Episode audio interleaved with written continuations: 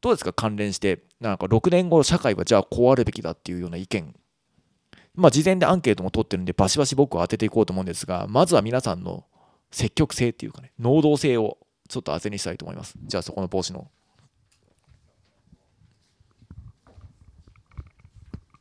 はい、えー、神戸大学経営学部4年の玉村です。はい。6年後、まあ、なんか何年後ってっていうふうにまあ今回、まあ、オリンピックがあるから区切ってらっしゃると思うんですけどとりあえず6年後とかあんまり考えずになんかもう未来的に考えていってもうやっぱりその社会的な問題っていうのがどんどん増えてるなんかその、まあ、少子高齢化であったりして孤独死的なのが増えてたりとか、まあ、あの人口が地方の方は減ったりとかいろいろ問題があると思うんですけどなんかそれって正直人口減っていってるし無理あの解決するのが難しい部分は結構あると思うんですよ。ただ、えーまあ、それやからって言ってそういうのをなんか国民全体が諦めちゃうとやっぱりそういうのはどんどんスピードが上がっちゃうように思っちゃうんで、えーまあ、そういう問題があるけどなんか国民みんなでなんか意識して直そうというふうに思えるような社会になっていけばそういうスピードをちょっとは緩やかにできていくんじゃないかなっていうふうに思うんでなんか諦めムードにならずに全体がちょっとなんか頑張っていこうよみたいに思えるような6年後になってたらいいと思います。な。るほど。じゃあ、はい。国民のなんか平均的な意識が高くなってみんなこう頑張れモードに近づくといいんじゃないか。理想的には。理想的にはという感じですね、はい。なるほど。でも結構国民みんなが頑張れムードになってたって直近で言うと70年前ですね。そう。70年前戦戦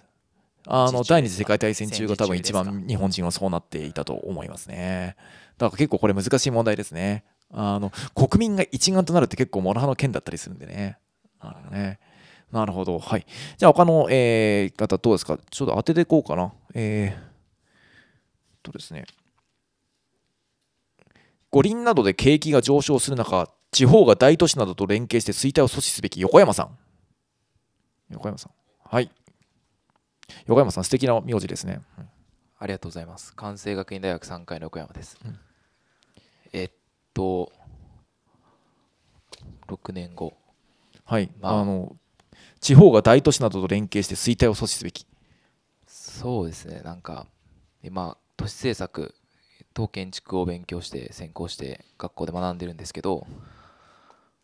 大都市人口減少で地方が小さくなっていくっていうよりかは、大都市が大きくなってきすぎ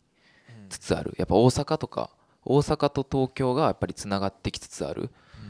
中で僕が学んでるのは今三田市っていうちょっと田舎の方の学校なんですけどやっぱそういうそういう地方都市本当に地方都市がもうちょっとうまく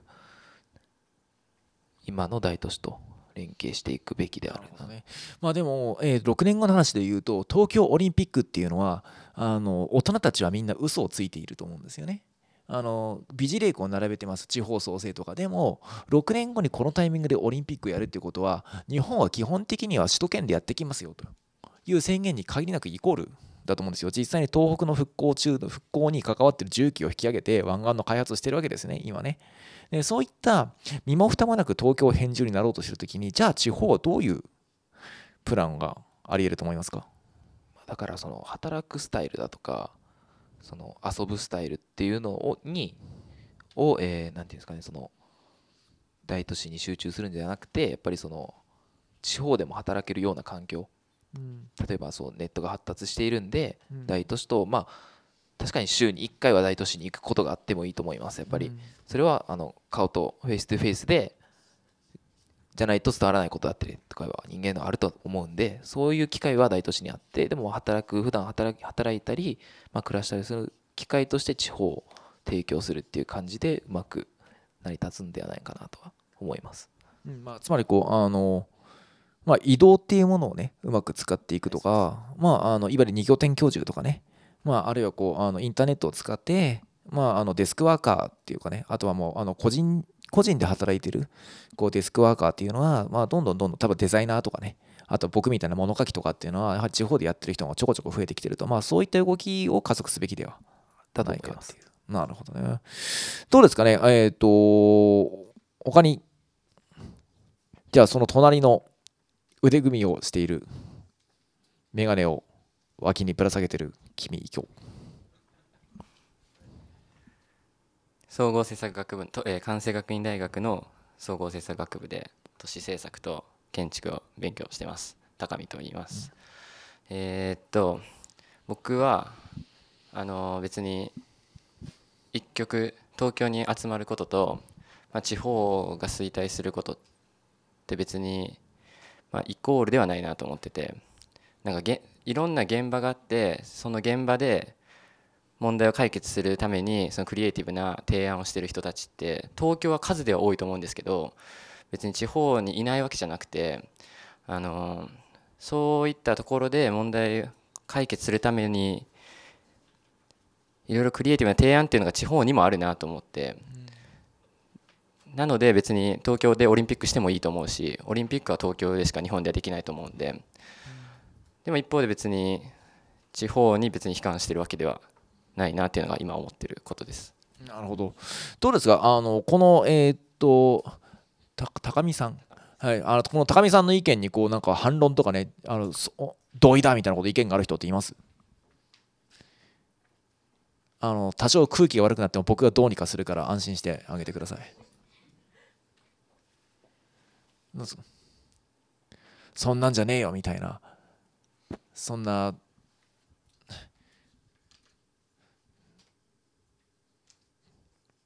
当てちゃうよ。じゃあ目があったね。そこのなんかこうカラフルな T シャツを着ている。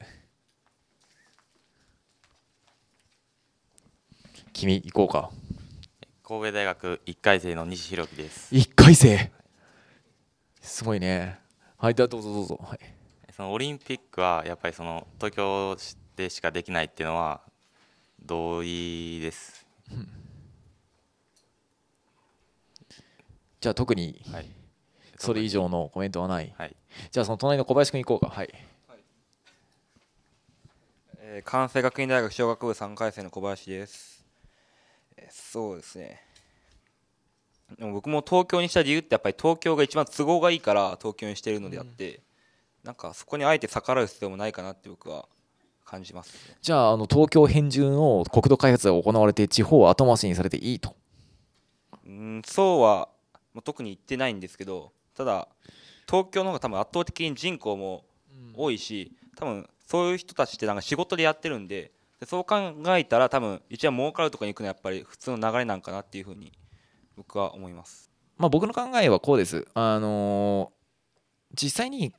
この今回の東京オリンピックっていうのは、まあ、6年後っていうねなんか手が届くんだけど実感しにくい未来があると。未来にあると。だからそのせいで何かリアリティが湧かないところがぶっちゃけあると思うんですよ。でところがあのーかつての64年のオリンピックがそうであるように何かこの先5年後6年で行われる都市開発だったりとかあのオリンピックを迎える上で打たれ打たれていくいろんな政策っていうものは何かその後何十年かのひな形になっていくと思うんですよね。例えば64年のオリンピックで東海道新幹線が引かれたとあれは日本は太平洋ベルトの工業地帯を中心にやってきますよ宣言なんですよ。ニアリーイコール。でカラーテレビがどんと普及するっていうのはこの先日本っていうのはテレビメディアでやっていくってことにもやはり結果的に意思表明になってたと思うんですよね。実際に世の中はそうなっていたと。で同じようにこの2020年のオリンピックっていうともう何か東京ローカルのちょっとしたひと夏のイベントということ以上の意味がでおそらく、えーある。でそういった時に果たしてあのこのままで東京と地方の関係はこのままでいいのかあるいは例えばオリンピックのようなメディアの在り方はこのままでいいのかとかねあのそういった問いかけをあのすごく大きくはらんでいると思います。実際に、えー、と今僕が考えているのは例えば都市開発の問題なんかで言うと何かこう東京っていうのは非常にこう大きすぎる都市なんですね。あのニューヨークもロンドンも東京ほど規模が大きくないんです。東京ってやっぱり異様に膨らんだ都市でこの先日本っていうのはどんどん東京一極集中になっていくんでますます大きくなっていくと。そこで東京っていうのはもう少し適正なサイズに分割するのはどうだろうという東京5分割計画っていうのを今考えていてその案を出してみると。でこの案っていうのは結局あの東京の都心の例えばこう銀座とか丸の内とかであるいはなんかこの先どんどん開発されていく湾岸ですね。埋め立て地の方とあの言ってしまうと八王子とか立川とかあの小平国立といったどちらかとなんか森の方山の方というかすごく西側の東京の郊外の方を両方考えるってことなんですよ。でこの銀座と立川の関係っていうのはそのままおそらく東京と地方の関係東京と北海道東京と神戸東京と福岡の関係に置き換えることができると。そういったあのこの先の国土開発のひな形として土地開発を出していくっていうのを考えています。あるいは中継方法なんかに関しても今考えこう考えてるんですね。何かロサンゼルスオリンピック以降オリンピックっていうのはほとんどテレビ商売なんですよ。テレビの莫大な放映権料とかね、そこに対して企業があのスポンサーすると、オリンピックの選手が履いてるシューズはすごく売れるみたいな感じで、どんどんスポンサーが集まってくる、テレビオリンピックってずっと言われてるんですよ。ところが、もうなんかこう、21世紀になって、僕らは何かあのみんなが同じもの好きって時代じゃもうないんですよね。あ皆さんちょっと実感わかんないかもしれませんけど僕が子供の頃ぐらいはなんかこう男のサラリーマンって大体巨人ファンかアンチ巨人だったんですよ男性サラリーマンだったら普通にプロ野球と相撲には関心あるだろうみたいなそういう世界ですね。えー、ところが何かまあプロ野球っていうのはまさに勝力松太郎さんがね日本テレビを作ってそしてあの読売新聞作ってで読売巨人を作って何かこうマスコミが毎日報じるためのエンターテインメントを作ったっていう側面がすごくあるんですよね。なので日本中の人間が、まあ、巨人戦に関心があるっていう状態を作ってみんなが同じものに関心があるっていう状態を作るっていうね、まあ、言ってそのマスメディア的な公共性を作るっていう側面がすごくあったものなんですよ。ところがプロ野球っていうものは、もうこの2、30年で大きく変質していってますね。やはりこうパ・リーグが盛り上がって地方が盛り上がっていて何か中心というものを1個持たないものにバラバラのものに変わっていってるなんかいわゆるなんかこうマスメディア的なものっていうものの力が今どんどん弱くなっていくその時オリンピックの時に何かオリンピックを使ってみんなの心が一つにまあ、一はテレビ的なあり方ですよね。テレビっていうのは東京の中心から発信して世界中、日本中の人が見るってものなので、そうではなくて、もう少し今の時代に合った中継の方法ってあるんじゃないか。このインターネットの時代に。みんなが一個のものに関心を持つんじゃなくて、もっとバラバラの関心を持った人たちがバラバラに楽しむというような中継のあり方があっていいんじゃないかって、インターネット時代の中継方法を考えていたりもする。あるいは、まあ、あの、僕はファンタジーオリンピックってものを考えてるんですよ。皆さん、ファンタジーベースボールとかファンタジーサッカーって知ってます？知ってる人？ほとんどいない。あの、これは結構さあのプロスポーツマニアの中ではわりかし有名なものなんですが、あのゲームなんですね。仮に10億ドルなら10億ドル予算があると。そして実際のプロ野球選手とかの10億円なら10億円予算があって、その中で自分なりの球団作るんですよ。本当の年俸に合わせて。なんかこう高橋由伸とか安倍晋之助とかね、まあ、ちょっと例が古くて申し訳ないですけど、僕がプロ野球興味あったの10年ぐらい前の話なんで、あの上原浩二とかをこういうふうに、しかも巨人ファンだったんですけどね、名前でわかると思いますけど、あのこうやっていくと、あのドリームチームを作れるんですよ。あの球団の枠とかを超えて。そして、その自分のドリームチームが、そのリーグ戦で、実際のリーグ戦でヒットを打ったとか、完封したとか、三振したとか、エラーしたということによって、プラス点やマイナス点が入っていって、その自分のチームの総合点が決まるんです。だから実際にあのどんな選手が活躍するかを当てるゲームですね、事実上のね。そしてそのあの日本中の順位が決まっていくんですよ。誰の誰の作ったチームが一番点数が高いんだみたいな感じで、そしてリーグ戦が行われるってものなんですよね。で、あれのオリンピック版をやるべきだと思うんですよ。つまり、こうみんなが多分1000円ぐらい払って、エントリーしてそして自分のドリームチームを各種目ごとに作っていってそれで誰がメダル取るかによって順位によってポイントが溜まっていくと。でポイントが溜まると最初は1000円だから1000ポイントなのが大勝ちするとなんかそれが10万とか20万とかなるわけですよ。それが現金になって引き出されると大問題なのでそのポイントは全部好きなところに寄付できますみたいなふうにしたらいいと思うんですよね。あの例えばこう東北に寄付してもいいしウクライナに寄付してもいいしあのアフリカの貧しい子どもたちに寄付してもいいと。あの国連かなんかの機関を使ってそういった形で何かあのテレビの前でテレビのブラウン管の中で走ってるだけだと感情移入できなくても何か自分が結構かけて入れたりすると感情移入できたりするじゃないですかポイントをかけてたりすると。そういった形で何か新しいつながり方っていうのをちょっと考えた方がいいんじゃないかっていうことですね。でちなみにその収益金っていうのは例えば僕は日本だったら東北なんかに寄付したりしたらいいと思うんですよ。つまりオリンピックで稼いだ金を地方に落とす。東京で稼いだ金を地方に落とすっていうのはもちろんそれで全てが解決するわけではないですけどね。あくまで一案として。なので今僕はあの今話したのはほんの一例です。そういった形で何かこの嫌おうなくやってきてしまうオリンピック。まさに皆さんが言ったようにオリンピックはもう東京でやるしかないしもうそのことも決まってるんですよ。そして、えー日本がこの先東京に人口が集中していくっていう傾向はそう簡単には覆らないなのでむしろ東京に集中してしまう東京にオリンピックが来てしまうということを利用して日本全体をどう潤していくのか日本全体をどうか活性化していくのか新しい東京と地方のつなぎ方地方とあ中央と周辺のつなぎ方を実現するためのエネルギーにしていくのかということを今考えているっていうのが、えー、と今の僕の仕事だったりします。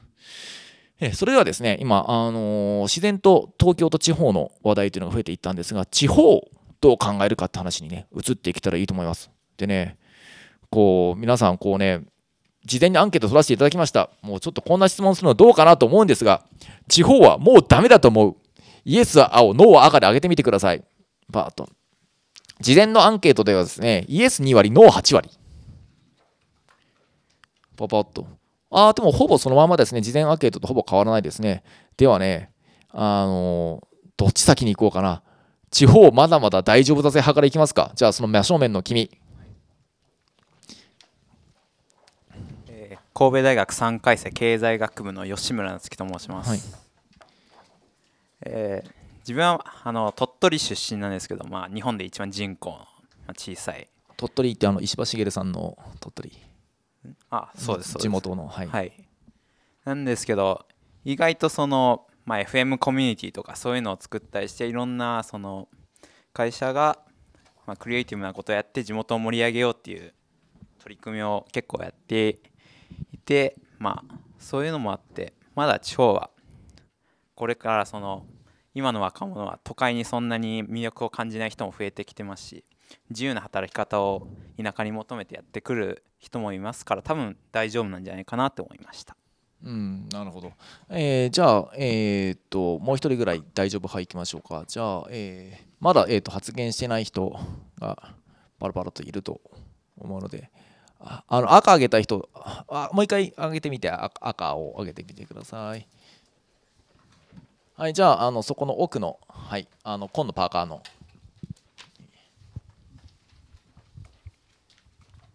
神戸大学2回生の北勝です、はい。えっと地方はまだまだ大丈夫っていう方なんですけど今も言ってた通りまあなんか、まあ、ダメではなくてで、まあ、私もその方そっち側なんですけどなんか都会に憧れる人も多いですけど地方に全然魅力を感じてる人もいて今のまま進んでいけばどうなるかわからないですけどその取り組み方はよくわからないんですけど、まあ、取り組み方次第で全然変わる変わるっていうかこのままダメになっていくっていうことはないかなと思います具体的なことはあまりよくわからないんですけどなるほど。でも地元が好きだっていう意識はビンビン伝わってきました。ねじゃあ、他のちょっと赤の人、もう一回ちょっと上げてみてください。赤をもう一回上げてください。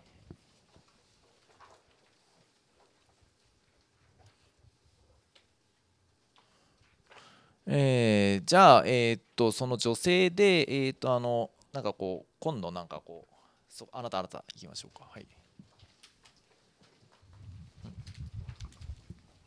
神戸大学経済学部4回生の鉾山です。えっと私はなんか最近4回生になってあの旅行とかによく行くんですけど地方とかにもそれでなんかそれぞれこう魅力的な場所が絶対あるからそういうところをうまく PR というかなんか広告できればどの地方でもなんかこう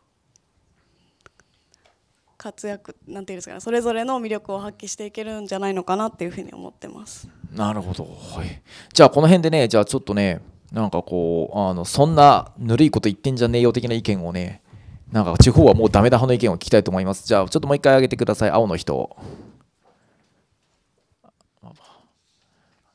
じゃあ、小林君もう一回行こうか。